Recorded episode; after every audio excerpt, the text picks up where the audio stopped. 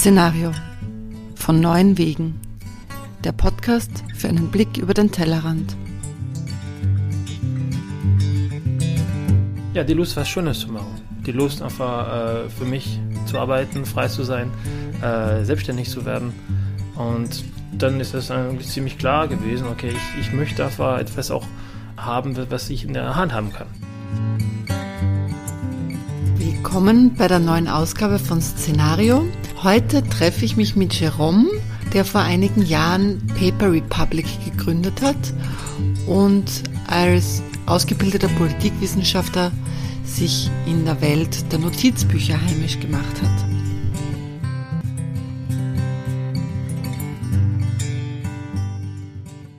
Jerome, wir sitzen hier bei dir bei Paper Republic. Magst du mir vielleicht einfach mal kurz dich selber vorstellen und dann erzählen, was das eigentlich genau ist? Ja, hallo, also ich bin der, der Jerome, ich bin der, der Gründer und Geschäftsführer von Paper Republic.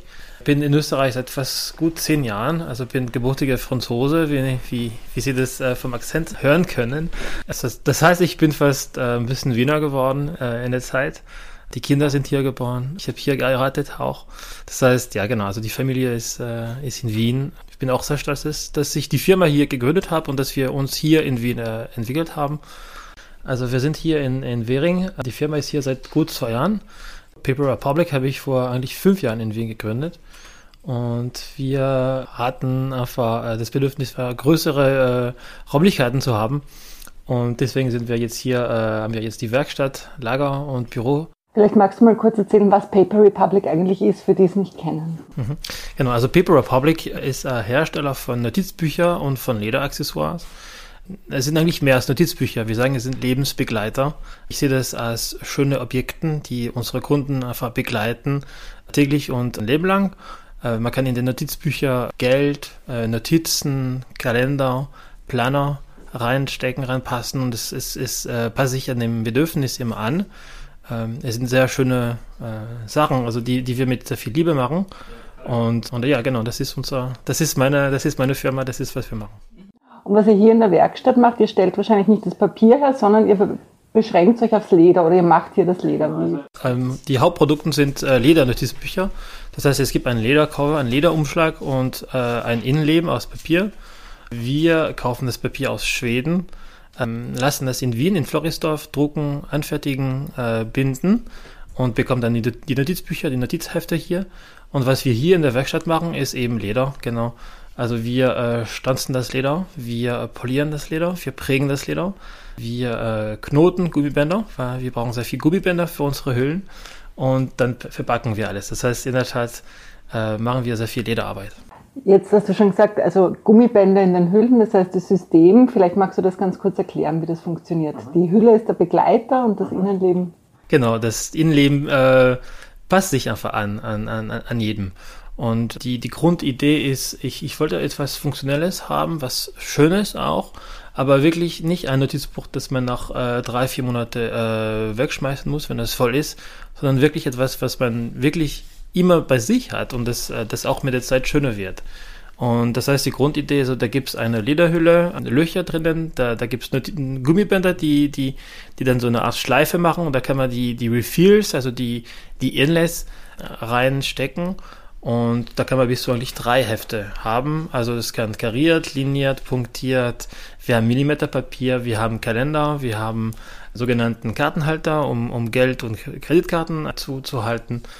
Genau, und wenn man das nicht mehr braucht, da kann man die Notizhefte äh, rausnehmen und dann nur an Kalender für ein paar Monate oder eben drei Hefte äh, kariert, liniert und punktiert. Das kann man wirklich jederzeit anpassen. Aber bevor wir darüber reden, äh, was du früher gemacht hast, mhm. vielleicht erzählst du mal, wie kommt man überhaupt auf die Idee? Also bist du jetzt in einer Gerberei aufgewachsen? genau. es ist schwierig zu sagen. Also ich, ich glaube, also ähm, Nein, also ich, ich bin nicht nicht erstmal. Also ich habe ich hab Politikwissenschaft studiert. Ich habe einen, einen Job als, als äh, Berater gehabt, als Unternehmensberater. Ich habe immer sehr gerne geschrieben, glaube ich. Und das, das ist wirklich meine, meine Leidenschaft, Schreiben, Lesen. Und habe einfach für mich immer die, die, die Notizbücher für mich gesucht, die ich, die ich eigentlich nie, nie wirklich gefunden habe. Und das heißt, es gab erstmal ein, ein Bedürfnis. Und äh, zweitens einfach, ähm, ja, die Lust, was Schönes zu machen. Die Lust einfach äh, für mich zu arbeiten, frei zu sein, äh, selbstständig zu werden. Und dann ist es eigentlich ziemlich klar gewesen, okay, ich, ich möchte einfach etwas auch haben, was ich in der Hand haben kann. Und so ist es einfach gekommen. Also eine, eine, ein, einen Grund für Papier gibt es nicht. Es ist einfach nur äh, eine Geschichte. Mhm. Und ein eigenes Bedürfnis, oder? Das ja, genau, genau, absolut, absolut. Aber ich, ich, ich habe früher wirklich gar nicht gewusst, was, wie man Papier macht, wie man Bücher herstellt. Also ich habe wirklich alles gelernt. Auch ich habe mich mit, mit Leder gar nicht ausgekannt. Aber wie geht man das an? Also als erstes hat man eine Idee, man möchte es machen und dann muss man schauen, woher kriegt man das Material? Genau, genau. Man muss einfach Leute treffen, immer. Also Ideen sammeln und dann, dann einfach probieren. Also ich habe am Anfang sechs Monate gebraucht, also um, um Sachen selber geschnitten. Äh, meine Frau war eigentlich verrückt, weil in, in, in der Wohnung war überall, überall Stücken von Leder, von Klammern, von Papieren, Größten. Dann mit, mit Leuten gesprochen, einfach gezeigt, was ich gemacht hatte und und einfach auch sehr viel Fachmessen besucht, um eben Gerbereien, Lederhersteller, Papierhersteller, äh, Buchbinder, äh, Drucker zu treffen. Und mit der Zeit äh, ja, lernt man ein bisschen mehr und äh, ich lerne immer noch über, über, über alles. Wie lange würdest du sagen, hat es gedauert von dieser Idee oder der Entscheidung zu sagen, du machst es jetzt bis zum ersten Notizbuch, das du verkaufst? Es, ging eigentlich relativ flott, also ich sag mal ähm, acht Monate. Und warst du von Anfang an alleine und das ist dann langsam gewachsen oder hattest du gleich Mitarbeiter? Wie hat sich das entwickelt in den letzten Jahren? Ähm, na, ich, ich habe alleine angefangen. Also ich habe wirklich am Anfang dann die Produktion dann selber organisiert und auch selber den Vertrieb gemacht. Also ich bin wirklich mit meinen Notizbüchern in eine große Ledertasche gegangen und habe einfach Shops in Wien und in Österreich und in Deutschland einfach besucht und versucht mal eben die Notizbücher an, an Laden zu verkaufen. Also ganz einfach wirklich äh, Tür zu Tür, wie man das früher gemacht hat. Und das habe ich dann, langsam ist auch dann eine, eine Mitarbeiterin gekommen, um äh, mitzuhelfen. Äh, am Anfang habe ich auch in einem so, sogenannten Coworking Space gearbeitet, ähm, was auch am Anfang sehr gut ist. Und ja, es ist einfach am Anfang langsam gewesen. Aber es ist im Endeffekt, es sind schon sechs Jahre jetzt und jetzt sind wir äh, elf Leute. Also ja, genau. Ich nehme mal an, es entwickelt sich ständig weiter. Das heißt, du hast immer mehr Ideen. Wann entscheidest du, dass etwas nicht funktioniert, was du dir vorgestellt hast? Also ich glaube, das, das muss man einfach äh, sehen, wenn, wenn die Sachen sich nicht verkaufen oder, oder wenn die Leute sagen, dass was wir gemacht haben einfach nicht gut ist, das muss man einfach hören. Eben immer mit den Kunden sprechen, immer ein, ein Auge haben, äh, ja, wie kommt das Produkt an, wie verkauft sich das und dann ist es relativ klar, also ziemlich schnell, ob, ob das, das Produkt einfach den Leuten gut gefällt oder, oder nicht. Also Jetzt ist es ja so, du hast eine sehr schöne Website und äh, du hast vorher gesagt, du gehst wirklich auch in, in Läden und Geschäfte und fragst, ob sie deine Arbeiten verkaufen wollen. Wie ist da ungefähr das Verhältnis? Also wie viel verkaufst du online, wie viel geht offline weg? Also das, das mit den Tür zu Tür, äh, das war wirklich am Anfang, muss ich sagen. Also sehr schnell bin ich dann zu, zu Fachmessen gegangen und dann hat man vor, in, vor allem in Frankreich oder in, in Deutschland eben in Fachmessen sehr viel äh, Läden so ge, getroffen. Also hat man einen Stand gehabt als Aussteller. Und da musste ich nicht mehr Tür zu Tür gehen, weil das, das, das geht einfach nicht. Und das heißt, wir haben sehr schnell, also sehr schnell, also ziemlich schnell, so um die 200, 250 Laden gehabt weltweit, die, die uns vertrieben haben. Äh, allerdings habe ich entschieden, letztes Jahr das Modell ein bisschen zu ändern. Das heißt, wir, wir machen äh, viel mehr äh, Direktverkauf, also online und durch eigene Shops oder, oder sogenannten Corners. Das heißt, wir verkaufen viel weniger an, an Laden eigentlich jetzt und eigentlich jetzt viel mehr online und viel mehr durch eigene Kooperationen mit entweder Laden oder, oder Vertriebspartner. Wie ist es zu der Entscheidung gekommen? Das Geschäft mit, mit, mit äh, Großhändlern ist sehr schwierig. Es ist sehr schwierig für, für, für kleine Firmen, weil äh, man muss sehr viel im Voraus produzieren.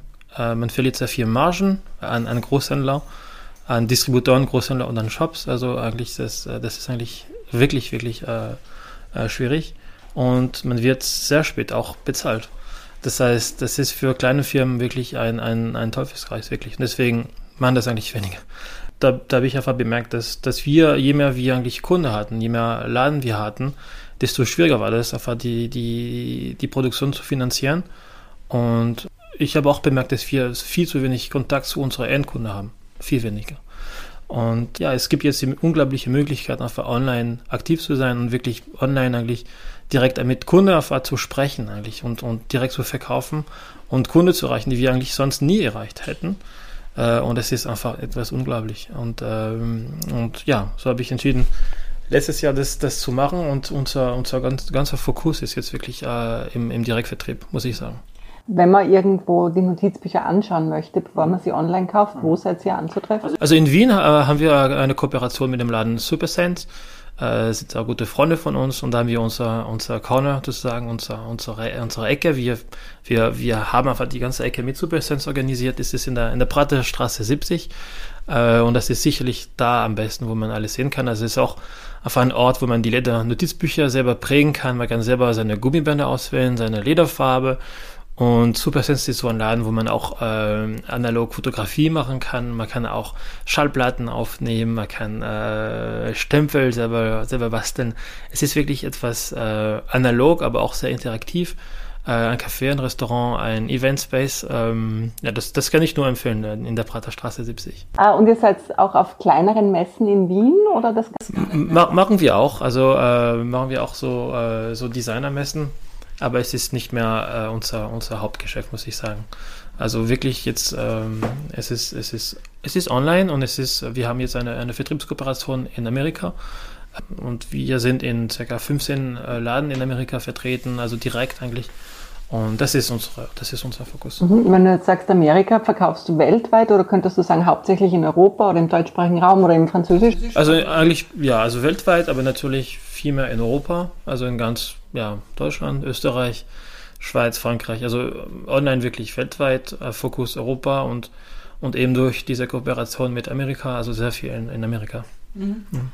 Äh, jetzt möchte ich kurz auf das zu sprechen kommen, was du schon erwähnt hast. Du hast vorher was komplett anderes gemacht. Ja. Du hast Politikwissenschaft ja. studiert. Möchtest du einfach mal kurz erzählen, was dein altes Leben quasi war? Und vor allem, das hat dich ja auch in Europa herumgebracht. Ja.